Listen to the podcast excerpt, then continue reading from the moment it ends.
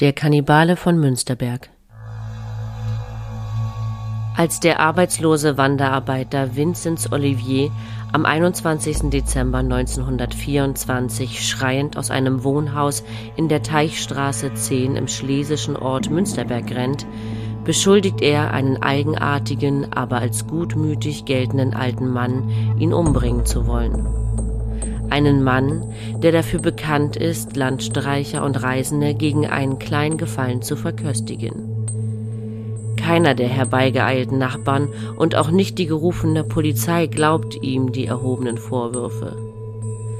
Als der alte Mann später doch noch verhaftet wird, machen die Ermittler in seinem Haus eine grauenerregende Entdeckung. Später wird der seltsame Mann tot in seiner Zelle aufgefunden.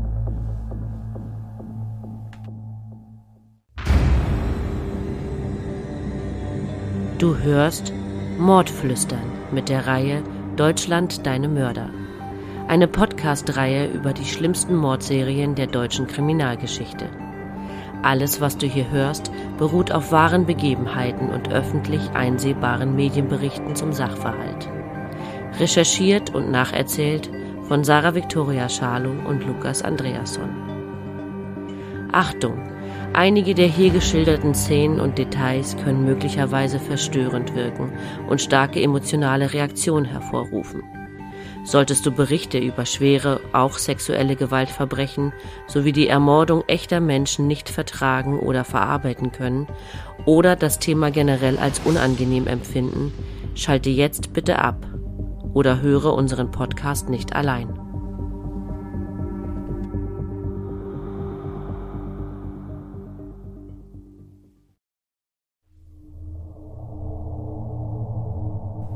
Wir schreiben das Jahr 1860. Deutschland besteht aus vielen kleinen und großen Einzelstaaten und ist noch elf Jahre davon entfernt, ein geeinter Nationalstaat zu werden. Die Provinz Schlesien liegt im Südosten des mächtigen Königreiches Preußen und gehört seit dem Ende des Zweiten Weltkrieges 1945 zu Polen. Heute grenzt sie an das Bundesland Sachsen und an die Tschechische Republik. Ungefähr 70 Kilometer südlich der Provinzhauptstadt Breslau im Herzen von Schlesien liegt das kleine Nest Oberkunzendorf mit seinen gut 350 Einwohnern. Hier kommt am 11. Februar der dritte Sohn der Bauernfamilie Denke zur Welt. Die Eltern taufen das Kind auf den Namen Karl. Als Kind leidet Karl unter einer Entwicklungsstörung, weswegen er nur schwer und erst sehr spät lernt zu sprechen. Seine Lehrer in der Schule schätzen ihn, aufgrund seines Verhaltens und seiner Außenwirkung, als geistig behindert, schwachsinnig, maulfaul und träge ein. Seine schulischen Leistungen sind bestenfalls unterdurchschnittlich und bessern sich erst spät. Bis auf seine Familie hat er keine sozialen Kontakte, was zunehmend zu sozialer Isolation führt. Der kleine Karl gilt als trotzig, mürrisch und verschlossen. Bis ins Teenageralter ist er Bettnässer und kapselt sich von den Menschen ab. Er durchstreift lieber nächtelang die dichten Wälder in der Umgebung von Oberkunzendorf und auch seine Angehörigen beschreiben ihn als emotionslosen Sonderling. Karl beginnt, weil er ob seiner mangelhaften Schulbildung keinen anderen Beruf findet, nach der Schule in der väterlichen Wirtschaft zu arbeiten. Doch wirkliches Interesse an den anderen Menschen zeigt er weiterhin nicht – mit 22 verschwindet er heimlich und wortlos für fast ein Jahr von zu Hause. Als Karl zurückkehrt, gibt er weder Auskunft darüber, wo er gewesen ist, noch was er in dieser Zeit getrieben hat. Dies ist auch bis heute nicht bekannt. Zog er einfach nur in der Umgebung herum oder hat er bereits in dieser Zeit die ersten Gewalttaten begangen?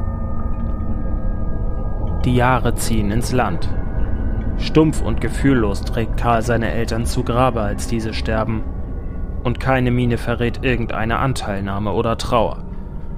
Als ein bösartiger Mensch gilt er allerdings nicht. Er gerät nicht in Wutanfälle, obwohl sein Umfeld diese aufgrund seines Wesens befürchtet, und seine Arbeit verrichtet er zwar ohne Liebe, aber dennoch willig. Auch Tiere behandelt er, entgegen des Verhaltens klassischer Serienmörder, gut. Bald schon verlässt Karl Denke sein altes Leben in Oberkunzendorf und mietet eine Wohnung im nur sieben Kilometer entfernten Münsterberg, dem heutigen Ziembice in Polen.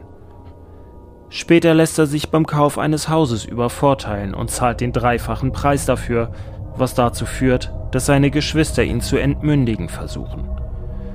Trotz zahlreicher Bezeugungen anderer Bürger, die das Begehren unterstützen, wird der Antrag zurückgezogen. Aus Angst, Karl könnte in einem Wutanfall als Reaktion auf die Entmündigung anderen Menschen mutwillig schaden. Karl wird, aufgrund des Erlebten, zunehmend misstrauischer und distanzierter. Nach dem Zerwürfnis mit der Familie arbeitet er zunächst als Bellgetreter für den Organisten der örtlichen evangelischen Kirche sowie als Kreuzträger bei Gottesdiensten. Doch er hört auf, die Kirchensteuer zu zahlen, tritt aus der Kirche aus und verdingt sich fortan mit dem Flechten von Körben und der Herstellung von Brotschüsseln sowie gepökeltem Fleisch. Diese Dinge verkauft er auf den Märkten in Münsterberg und dem Breslauer Umland. Er gilt als fleißig und zurückhaltend, wird von den Menschen aber auch für wortkarg und eigenartig gehalten. Seine Angewohnheit, Landstreicher und Wanderarbeiter mit Nahrung und Obdach zu versorgen, bringt ihm in der Umgebung den Spitznamen Papa Denke ein. Doch trotz aller Güte beäugen die Nachbarn Karl mit einem gewissen Argwohn. So hören sie oft, wie er in seiner Wohnung des Nachts mit einer Säge hantiert oder beobachten ihn dabei, wie er gleich eimerweise Blut entsorgt. Doch sie führen das auf seine Handwerksarbeiten zurück, und das Blut wird damit erklärt, dass er seine Speisekammer mit dem Schlachten von Hunden auffüllt. Das ist zwar verboten, doch die Zeiten sind hart, und warum sollte man den netten alten Mann verpetzen? Man schaut weg und lässt den guten Karl Denke tun, was er tut. Seinen ersten Mord begeht Karl 1903 an einer Frau namens Ida Launer. Warum er dies tat und wer die Frau war, wird für immer im Dunkeln verborgen bleiben. Und Ida sollte nicht sein einziges Opfer sein. Im Laufe der nächsten 21 Jahre bringt Karl Denke noch viele weitere Menschen um. Ihre Namen, das Datum des Mordes und das Schlachtgewicht vermerkt Karl sorgfältig in seinen Unterlagen. Diese Liste steht seiner Jagdmethode entgegen, nach der er seinen Opfern gegenüber vorgibt, nicht schreiben zu können. Bei der Auswahl seiner Opfer geht Karl perfide und methodisch vor und nutzt vornehmlich deren Armut und Hilfsbedürftigkeit aus. Sie können sich 20 Pfennige verdienen, wenn Sie ein paar Zeilen für mich schreiben, ködert der ortsfremde Bettler, Wanderarbeiter und Landstreicher in seine Wohnung. Er erschleicht sich das Vertrauen seiner Gäste, indem er ihnen eine ausgiebige Mahlzeit serviert. Fleisch in Salzlake aus einer Tonne, die neben dem Bett steht. Nach seiner Mahlzeit sitzt das Opfer am Tisch in einer kleinen Stube und schreibt die diktierten Zeilen auf ein Blatt Papier. Leise nähert sich Karl von hinten und schlägt ihm mit einer Spitzhacke oder einem Hammer den Schädel ein. Sobald sein Opfer tot am Boden liegt, greift er zur Säge. Er zerteilt unter hohem Kraftaufwand die Leiche, sägt den Kopf, die Arme und die Beine vom Torso ab.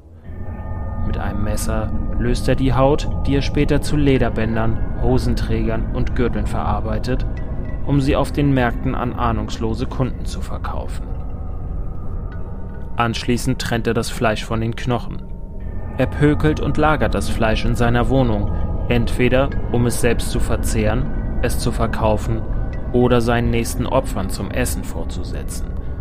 Die restlichen Knochen kocht Karl in einem Kessel aus und zusammen mit den Zähnen, die er mit seinem Werkzeug aus dem Kiefer bricht, bewahrt er sie in einem Schuppen hinter dem Haus auf. Meist waren es Männer, die der Mörder sich in seine Wohnung holte, doch neben Ida Launer fanden sich auch noch drei andere Frauen in seinen Aufzeichnungen. Sein blutiges Treiben kann Karl Denke, ob der Ignoranz seiner Nachbarn, über 20 Jahre lang ungestört fortführen. Immer mehr Menschen fallen ihm zum Opfer, doch sind es immer Menschen, deren Verschwinden keinem auffällt und wenn doch, dann erst sehr spät. In den Zeiten um den Ersten Weltkrieg herum wimmelt es überall von vertriebenen und verlorenen Seelen auf der Suche nach Arbeit, Obdach, Nahrung und einem besseren Leben. 1924 trifft ein kalter Winter Schlesien. Kurz vor Weihnachten, am 21. Dezember, folgt der arbeitslose Wanderarbeiter Vinzenz Olivier dem Rat einer Nachbarin, sich doch an Karl Denke zu wenden, als er diese um etwas zu essen bittet. Dieser bewirtet den ahnungslosen Mann zunächst mit gepökeltem Fleisch. Gegen eine Entlohnung von 20 Pfennig bittet Karl Vinzenz Olivier darum, für ihn ein paar Zeilen zu schreiben. Karl diktiert: Adolf, du fetter Wanst. Vinzenz Olivier ist verwundert, dass sein freundlicher Gastgeber plötzlich so obszön spricht. Er dreht sich um und sieht, wie Karl ihn mit einer Spitzhacke angreift. Diese kleine Bewegung rettet ihm das Leben. Der Schlag verletzt ihn zwar, aber er kann sich, wenn auch stark blutend, aus der Wohnung Karl Denkes befreien und auf die Straße fliehen. Zu Hilfe! Ein Verrückter will mich töten, ruft er. Doch niemand glaubt ihm. Wie könnte dieser nette alte Mann, der die Armen verköstigt, ein Mörder sein? Vinzenz Olivier, der Landstreicher und Wanderarbeiter, will sich angesichts dieser Reaktion der Anwesenden aus dem Staub machen und wird, zu seinem großen Entsetzen, verhaftet, während Karl zunächst auf freiem Fuß bleibt.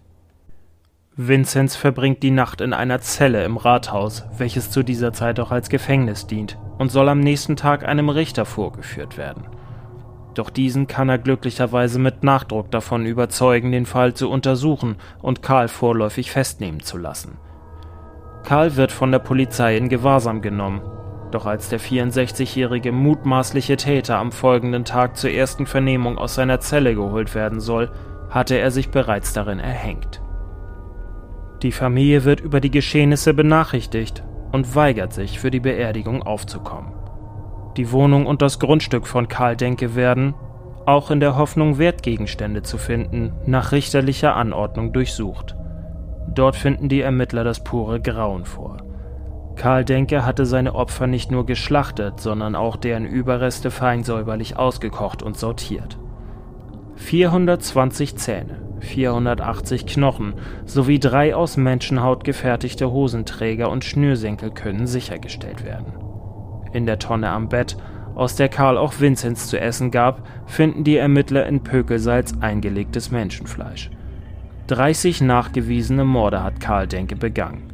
Man schätzt, dass dem Serienmörder sogar 42 oder vielleicht mehr Menschen zum Opfer gefallen sind. Nach dem Bekanntwerden der Morde bricht in der Gegend um Münsterberg Panik aus.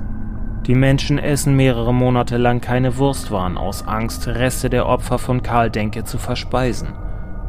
Außerdem muss die Stadt eine Zeit lang Wasser aus Fässern beziehen, da die Einwohner das Wasser vor Ort nicht trinken.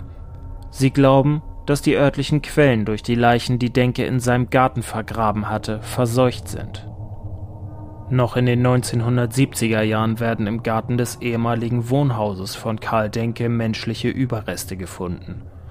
Das Haus des Mörders in Oberkunzendorf, dem heutigen Kalinowice Górne in Polen, steht noch immer dort und ist bis heute bewohnt. Wissen die Bewohner, wer vor 100 Jahren durch diese Zimmer gewandelt ist und bestialisch Menschen ermordet hat? Die Motive des Karl Denke geben Kriminalisten und Psychologen bis heute Rätsel auf. War er ein mordlustiger Wahnsinniger? Bezog er sexuelle Lust aus seinen grausamen Taten? Woher rührte sein Drang, Menschenfleisch zu verzehren? Und was führte dazu, dass aus einem einfachen, als gutmütig bekannten Mann der berüchtigte Kannibale von Münsterberg wurde? Darüber können Psychologen bis heute nur Theorien aufstellen, denn die Antworten auf die offenen Fragen der Ermittler bleiben für immer verborgen. Karl Denke hat sie mit ins Grab genommen.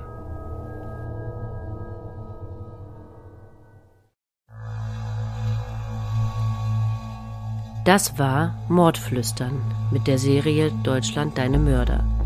Gesprochen haben Lukas Andreasson und ich, Sarah Victoria Schalo. Wir würden uns freuen, wenn du auch beim nächsten Fall wieder mit dabei bist. Vielen Dank fürs Zuhören und bis bald.